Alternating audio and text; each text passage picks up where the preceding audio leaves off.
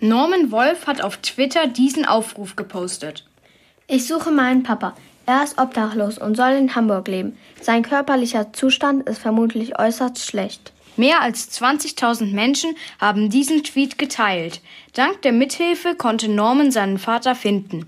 Jetzt hat er ein Buch über seine Geschichte geschrieben. Er heißt, äh, es heißt, die, Schiff, die Fische schlafen noch. Sanja hat Norman getroffen und ihn gefragt, wie es war, als sie sich nach zwölf Jahren zum ersten Mal wiedergesehen haben. Ich glaube, das war ganz anders, als man es erwarten würde. Ich hatte selbst ein total emotionales Wiedersehen erwartet, also dass ich ihn finde und wir uns irgendwie tränenreich in die Arme fallen, aber das war erstmal ganz anders. Also ich hatte ihn in dieser Schalterhalle gefunden, da hat er am Boden geschlafen und als ich ihn aufgeweckt habe, habe ich ihm hochgeholfen und wir haben uns so angesehen und irgendwie kam gar keine Reaktion von ihm und ich habe gar nicht verstanden, wieso. Und ich wusste auch gar nicht, was ich sagen soll in dem Moment. Und dann habe ich gesagt, ja, meine beste Freundin wartet draußen, gehen wir doch raus. Und dann sind wir rausgegangen und meine beste Freundin hat ihm die Hand hingestreckt und gesagt, hi, ich bin Lisa, ich bin Normans beste Freundin. Und dann hat er große Augen gemacht und hat gesagt, Norman, mein Norman?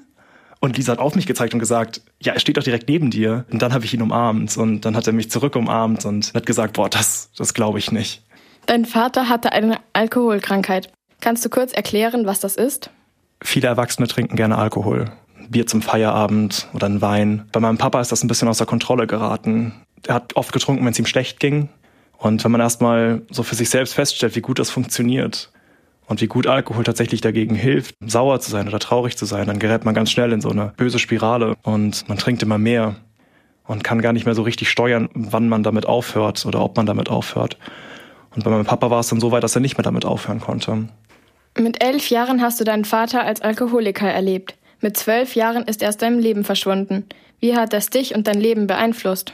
Ich hatte das Glück, dass, dass ich meinen Opa hatte, bei dem ich groß geworden bin, der für mich so eine Art Papa wurde. Der hat mich so ein bisschen aufgefangen.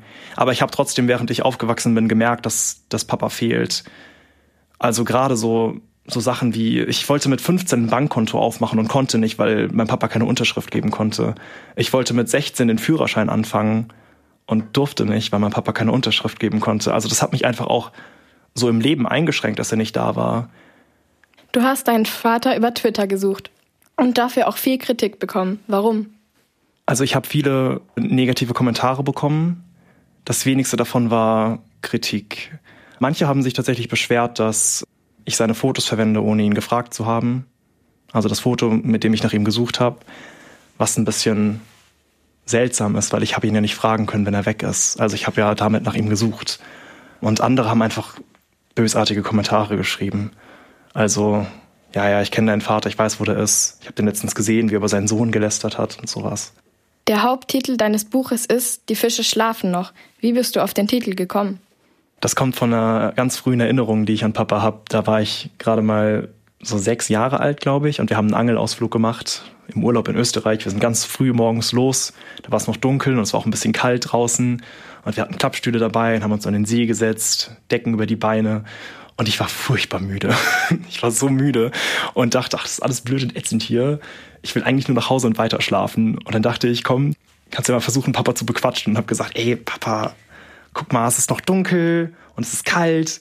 Ich wette, da beißt sowieso nichts an. Die Fische schlafen noch.